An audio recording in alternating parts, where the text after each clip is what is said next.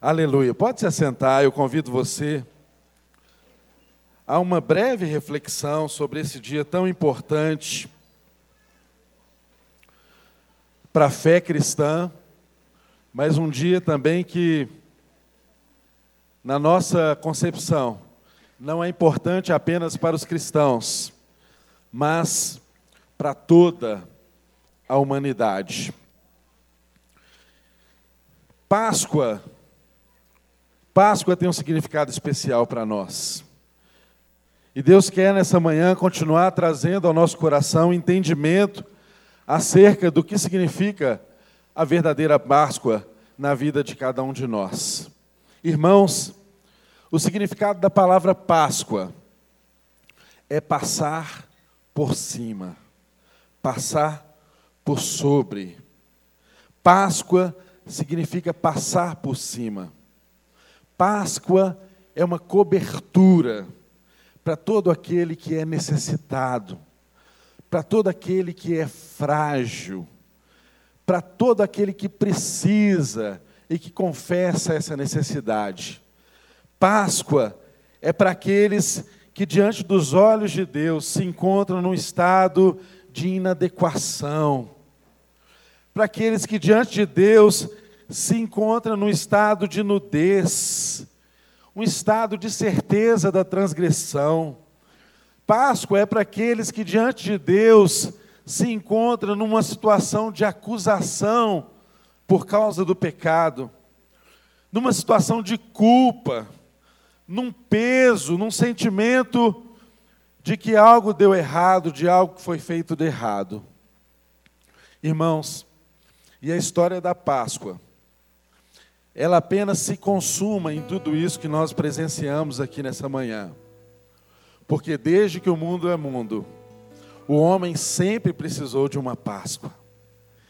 Desde que o mundo é o mundo, o homem sempre precisou de algo que passasse por sobre ele, que passasse por cima dele. Nós conhecemos a história do texto bíblico. E é verdade que sempre que se fala de Páscoa, o texto que vem à nossa memória, mais famoso, mais conhecido, é o momento em que a Páscoa foi instituída no meio do povo de Israel, quando eles ainda eram escravos no Egito. Aquele foi o momento da instituição da Páscoa no meio do povo de Deus. Mas eu quero lembrá-los que a necessidade da Páscoa já era presente na vida de todo o ser humano, mesmo antes da Páscoa ser uma instituição no meio do povo de Deus. Quando você abre a sua Bíblia lá no livro de Gênesis, você vai perceber que ali no capítulo de número 3 de Gênesis, Deus nos relata a história de um homem que foi criado em meio à bondade, criado em um jardim, com tudo à sua volta para desfrutar de uma vida plena, de uma vida cheia de significado, de uma vida em comunhão com o Pai, porque fomos feitos à imagem e semelhança de Deus. O propósito eterno e maravilhoso de Deus era sempre ter comunhão com o homem. E por isso ele fez um homem à sua imagem e semelhança. Mas em um determinado momento da história da humanidade, o homem duvidou da bondade de Deus. E o homem escolheu, Adão e Eva, escolheram comer do fruto do conhecimento do bem e do mal. Ou seja, escolheram ser como Deus. Escolheram ter as rédeas da sua história nas mãos. Escolheram ser os donos dos seus próprios caminhos escolheram ouvir a dúvida lançada pela serpente. Naquele momento, o pecado se evidenciou na vida daqueles, daquele homem e daquela mulher e alcançou a toda a humanidade. E então, o capítulo de número 3 de Gênesis diz que diante daquela situação de vergonha, daquela situação de nudez. eles buscaram cozer folhas de figueiras para cobri-los da nudez que aquela transgressão produziu na vida deles. E quando Deus, que todos os dias conversava com eles, os chamou, dessa vez algo diferente aconteceu, eles se envergonharam da presença de Deus. Eles perceberam que estavam nus e fizeram para si vestes com folhas de figueiras, para se sentirem vestidos diante de Deus. Irmãos, talvez as folhas de figueiras sejam a religiosidade, a moralidade, tudo aquilo que é subterfúgio, tudo aquilo que seja criado pelos homens na tentativa de resolver um problema de inadequação diante de Deus, um problema de um abismo que foi criado por causa do pecado que entrou na vida da humanidade. Mas nós podemos afirmar, como Deus nos ensina, que qualquer folha de figueira pode cobrir as suas vergonhas diante dos homens, mas diante de Deus, eu e você sempre somos nus. O nosso Pai sempre olha para nós e vê aquilo que verdadeiramente somos.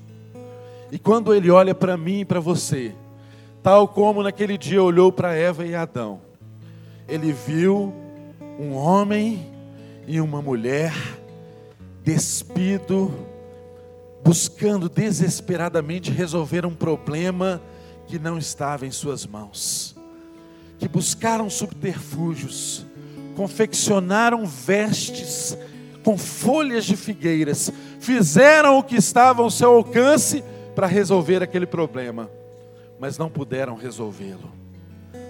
A vergonha diante de Deus ainda permanecia o desejo de se esconder ainda estava no coração do homem e da mulher.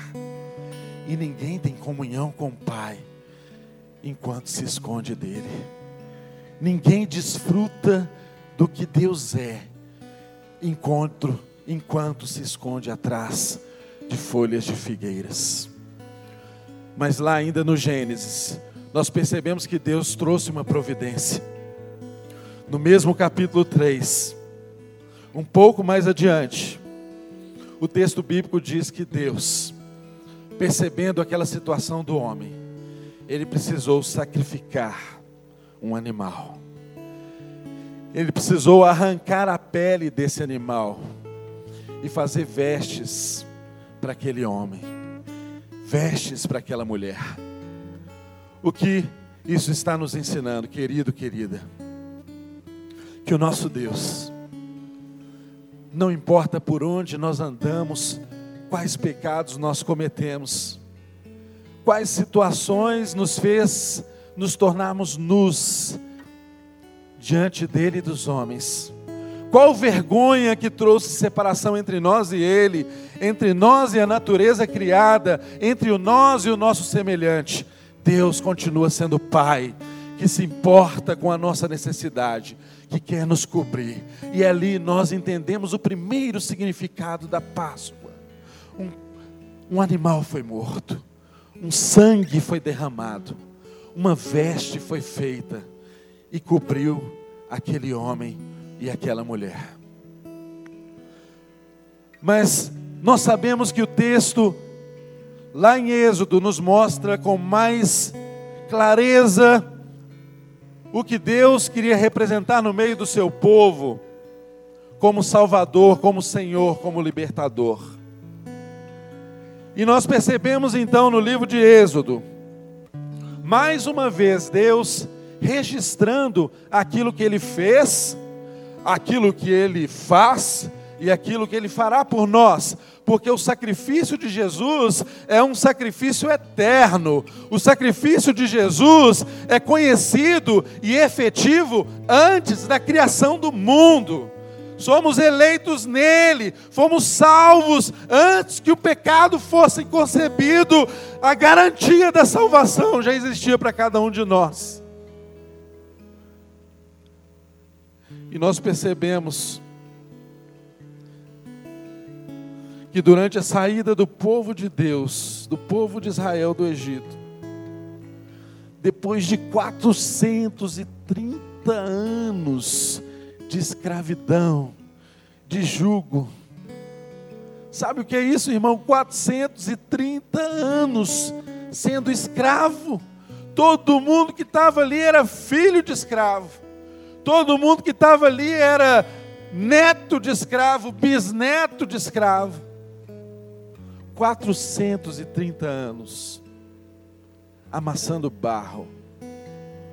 430 anos criando e recebendo ordens do Império Egípcio.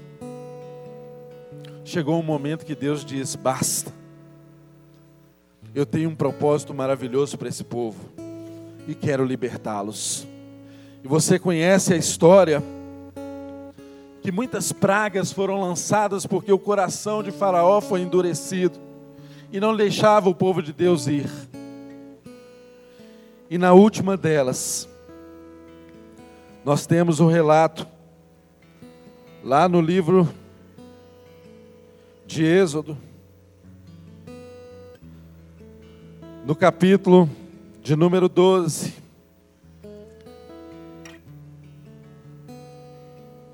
Deus instituindo a Páscoa. A Páscoa como instituição a Páscoa dos judeus, que levaria a nossa Páscoa, porque Cristo é a nossa Páscoa. E o texto bíblico mostra em Gênesis, capítulo 12, algumas instruções que Deus deu para o povo antes de tirá-los do Egito.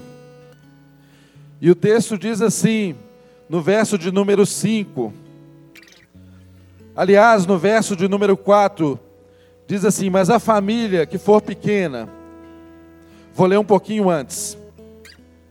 Verso de número 3 diz assim: Falai à congregação de Israel, dizendo: Aos dez deste mês, tome cada um para si um cordeiro segundo a casa dos pais, um cordeiro para cada casa. Mas se a família for pequena para um cordeiro, então Tome um só com seu vizinho perto de sua casa. Conforme o número de almas, conforme o comer de cada um, fareis a conta para o cordeiro. Verso 5: O cordeiro ou cabrito será sem mácula, um macho de um ano, o qual tomareis das ovelhas ou das cabras e o guardareis até o décimo quarto dia do mês e todo o ajuntamento da congregação de Israel o sacrificará à tarde. E tomarão o sangue e poluão em ambos os umbrais e verga da porta nas casas em que o comerem. E naquela noite comerão a carne assada no fogo, com os pães asmos, com ervas amargosas a comerão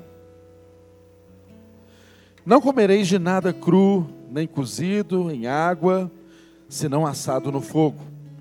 A cabeça com os pés e com a fressura, e nada dele deixareis até pela manhã, mas que dele ficar até pela manhã queimareis no fogo.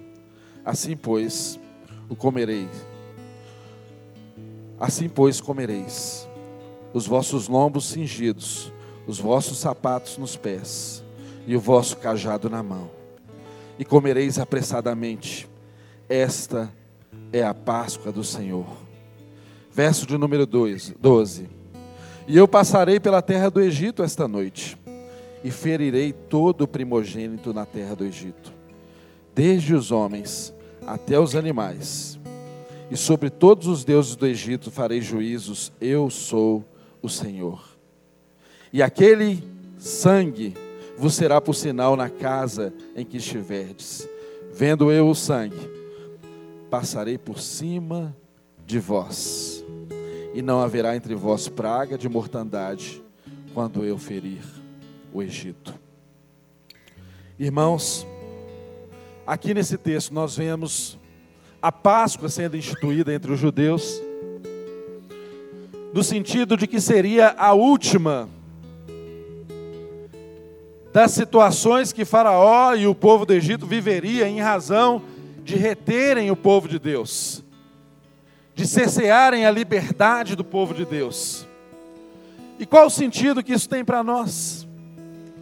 Irmãos, Deus deu ordem que um cordeiro de um ano, sem mácula, fosse sacrificado naquela tarde e fosse assado para uma ceia para uma refeição que aconteceria à noite. E o sangue daquele cordeiro seria aspergido nos umbrais, na porta de cada uma daquelas casas.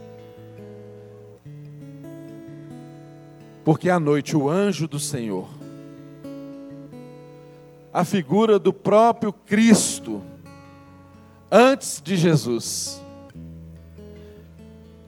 passou pelo Egito e produziu morte em toda a casa que não havia aquele sinal do sangue do Cordeiro.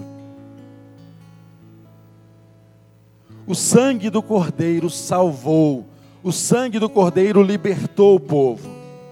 Porque naquele mesmo instante em que houve aquele tempo de desolação, de morte, o Egito inteiro chorando a mortandade dos seus primogênitos.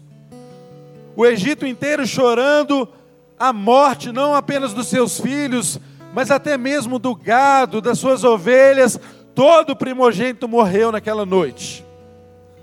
Quando o anjo do Senhor passou por ali. Mas aqueles cujo sangue havia sido derramado e sinalizado nos umbrais das suas casas o que aconteceu? O juízo da merecida morte passou por cima. Passou por cima. Porque Páscoa é passar por cima. Páscoa é passar por cima. E aquele povo foi liberto. Aquele povo foi salvo. Aquele povo foi liberado pelo Faraó e saíram do Egito uma nação, milhares de pessoas com um propósito em direção a uma terra destinada por Deus. São e salvos em toda casa onde havia a marca do sangue do cordeiro imolado, segundo a ordem dada por Deus. Não houve morte, os primogênitos foram poupados, a vida foi conservada, a libertação se tornou efetiva, o povo se levantou. O texto diz que eles deveriam comer cingidos, com os pés calçados, com cajado nas mãos, porque eles comiam aquela ceia que seria a última deles ali na terra do Egito, sabendo pela fé que diante do império da maior potência da terra, o Deus Todo-Poderoso os libertaria. O Deus Todo-Poderoso os levaria, porque o Deus Todo-Poderoso tinha um propósito, uma missão a cumprir através daquelas pessoas. Irmãos, 430 anos não se conserva uma cultura, ainda mais uma cultura oral, onde as pessoas não sabiam ler e escrever. Isso é coisa de Deus. Só Deus pode fazer isso. Só o propósito de Deus pode fazer isso. Nós temos vivido tempos em que 30 anos ou menos que isso muda-se completamente o que pensa uma geração de outra. Vivemos hoje desafios completamente distintos do que os nossos pais viveram. Como anda a tradição na sua casa? O que, que seus filhos têm aprendido? Quais histórias você tem contado para eles do Deus Todo-Poderoso, que é o Deus de Israel? Certamente as crianças, os filhos, nas casas havia mesa, havia história, havia vida compartilhada, porque senão a escravidão absorveria qualquer conhecimento, qualquer revelação acerca de Deus. E Deus fala isso ao nosso coração. Ele já nos libertou, Ele quer nos libertar e Ele está nos libertando. Ele nos libertará definitivamente. Mas enquanto isso, qual é a história das nossas casas? Qual é a tradição dos nossos filhos? Conhecemos o Cordeiro, o sangue dele está sobre nossas casas não apenas simbolicamente sobre os umbrais, mas nas nossas relações, naquilo que construímos no dia a dia com os nossos filhos, com os nossos maridos, esposas.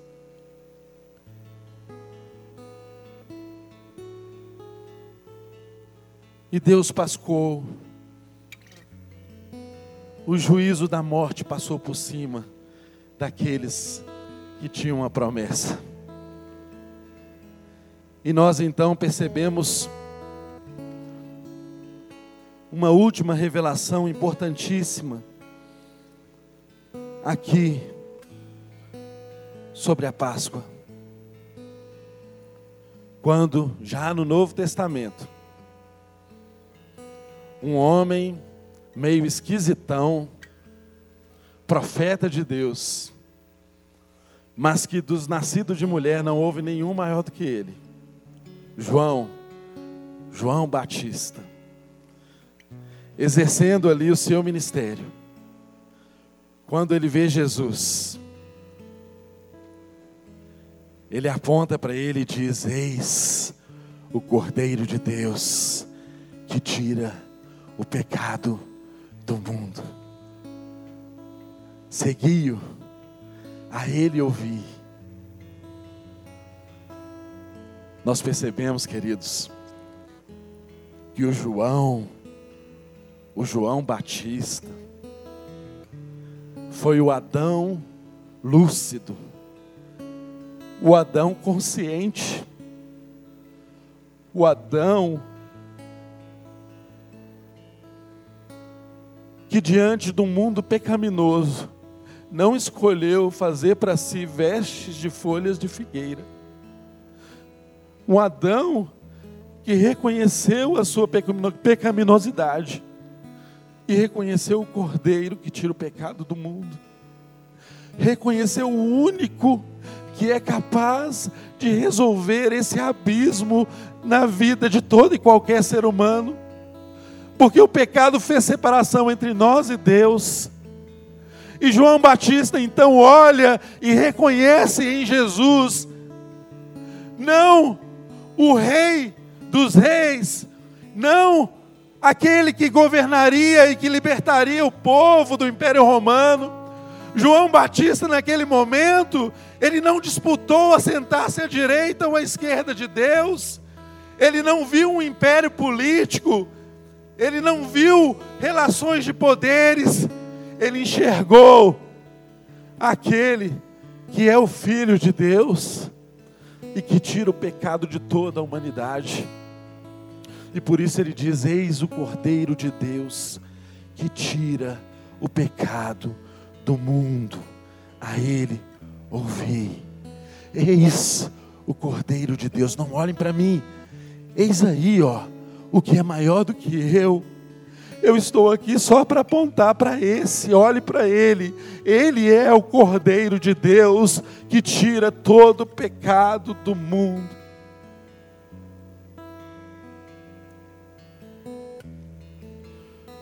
João Batista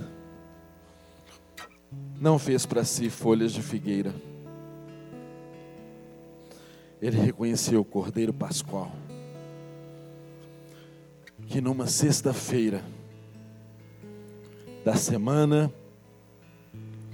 em que os judeus estavam em festa. numa quinta noite, ele foi manietado, ele foi acorrentado, como nós podemos aprender aqui nessa manhã. Ele foi traído por um daqueles que comia com ele. Ele foi entregue injustamente e contado entre os malfeitores. Foi conduzido a uma autoridade que não era autoridade competente para julgá-lo. Foi entregue ao juízo da religião, amarrado diante da religião, do sinédrio, ilegítimo, entregue às autoridades.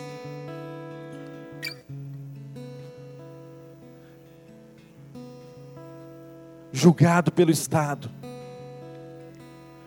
E numa sexta-feira, levantado no madeiro, morto, contado entre os transgressores.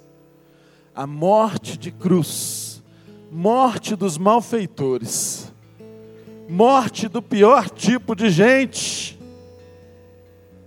Ele foi levantado por mim e por você. Ele morreu na cruz do Calvário por mim e por você. Eis o Cordeiro Santo de Deus que tira o pecado do mundo. Satanás, o espírito da religiosidade, aqueles que disputavam a política, aqueles que brigavam por posições, pensaram que ele era um derrotado, porque a cruz era um sinal de derrota.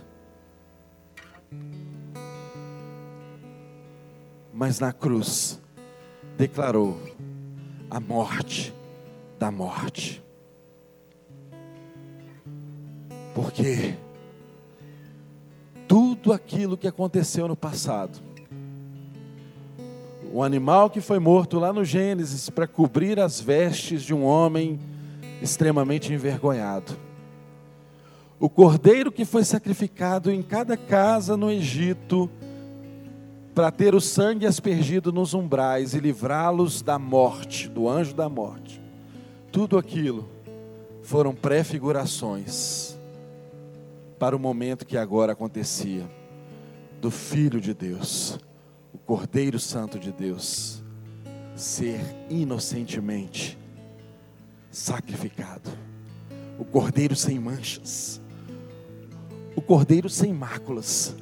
O cordeiro sem pecado, o cordeiro que não podia ser condenado pela justiça dos homens, o cordeiro que era limpo e santo aos olhos de Deus, se fez malfeitor, se fez um infrator, se fez condenação por mim e por você, na cruz do Calvário.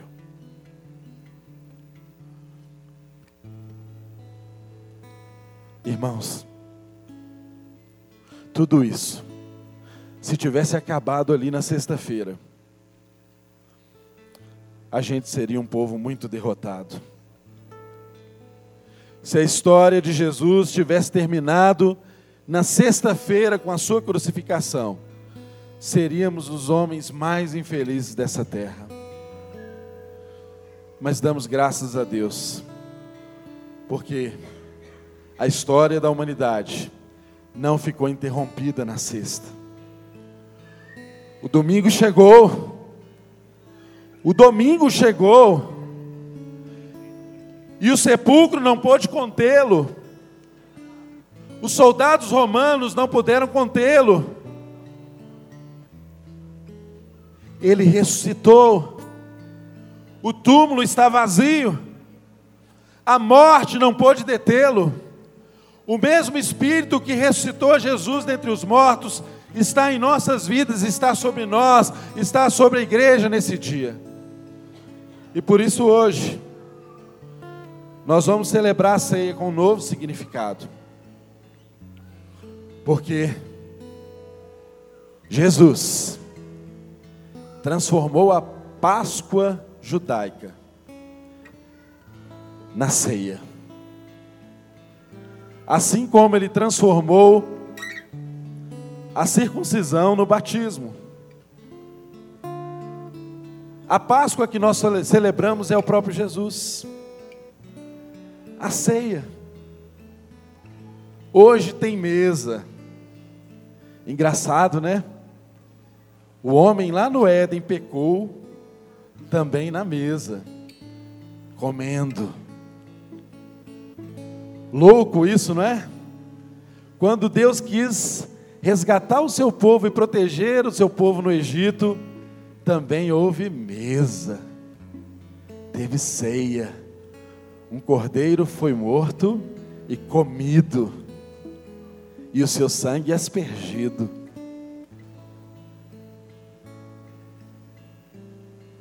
E Jesus, quando quis ensinar para os seus o significado da sua vida e da sua morte, teve também ceia. Irmãos, o Evangelho quer nos conduzir à ceia. Porque na noite em que foi traído, diz o texto bíblico, que ele tomou o pão e tomou o cálice. Está lá em 1 Coríntios, capítulo 11 dos versos de número 23 ao verso de número 29. Vamos entender aí o que, que Jesus fez da Páscoa. Qual que é o sentido para nós hoje? Verso de número 23 está escrito, do capítulo 11: Porque eu recebi do Senhor o que também vos ensinei, que o Senhor Jesus, na noite em que foi traído, tomou o pão, e tendo dado graças, o partiu e disse: Tomai, comei. Isso é o meu corpo que é partido por vós. Fazei isso em memória de mim. Semelhantemente, depois de cear, tomou o cálice, dizendo: Este cálice é o novo testamento no meu sangue. Fazei isso todas as vezes que beberdes em memória de mim. Porque todas as vezes, todas as vezes que comerdes este pão e beberdes esse cálice, anunciais a morte do Senhor, até que Ele venha. Você já está aí com seus elementos da ceia? Eu também quero ceiar.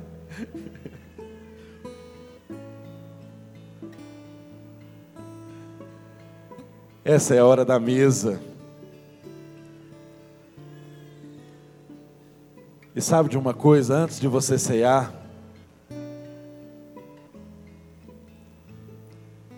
é bom você entender que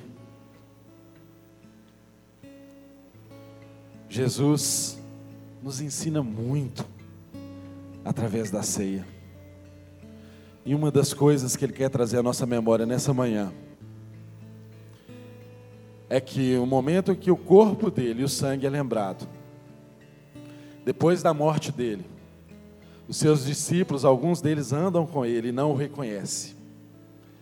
Mas só no momento em que ele parte o pão, é que eles reconhecem que estavam diante de Jesus, o Cristo, ressurreto. Meu irmão e minha irmã, o que, que Deus quer nos ensinar nessa hora? Todos fomos colocados à mesa pelo Cordeiro que se deu por nós mas uma vez à mesa. O significado da mesa não é apenas beber e comer, porque nós bebemos e comemos daquilo que é santificado.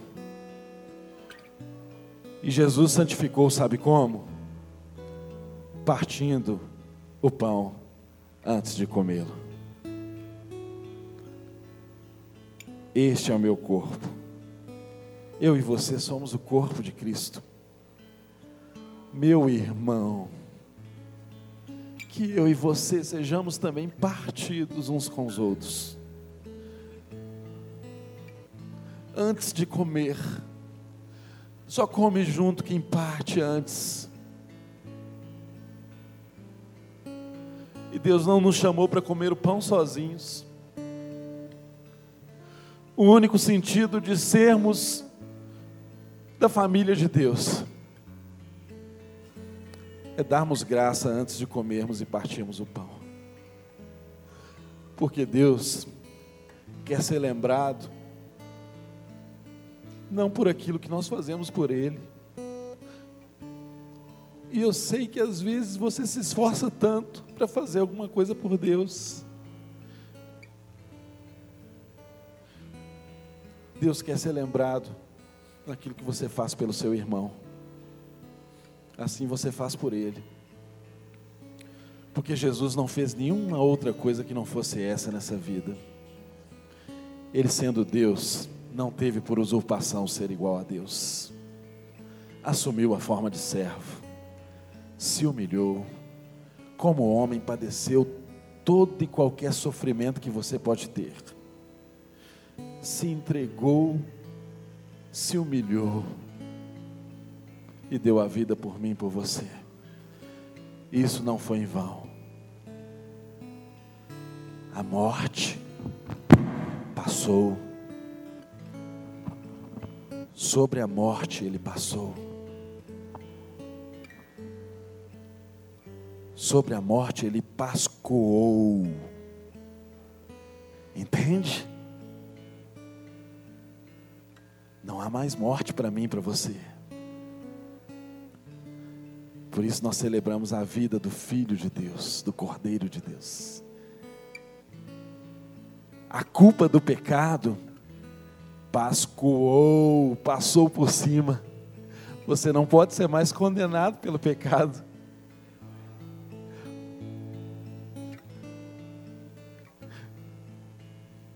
Essa inadequação de não ter as vestes para estar diante de Deus e essa loucura de criar muitas vestes para estar diante dos homens, meu querido, passou, pascoou, passou por cima, o sangue cobriu isso. Você não precisa mais disso, de máscaras. Só tem um tipo de gente no reino de Deus, filhos e filhas amados, resgatados, lavados e remidos pelo sangue do Cordeiro. Por isso, nessa hora, quando nós comemos o pão e bebamos, bebemos o sangue, anunciai essa morte até que ele venha. Comamos, pois, o pão e bebamos o cálice.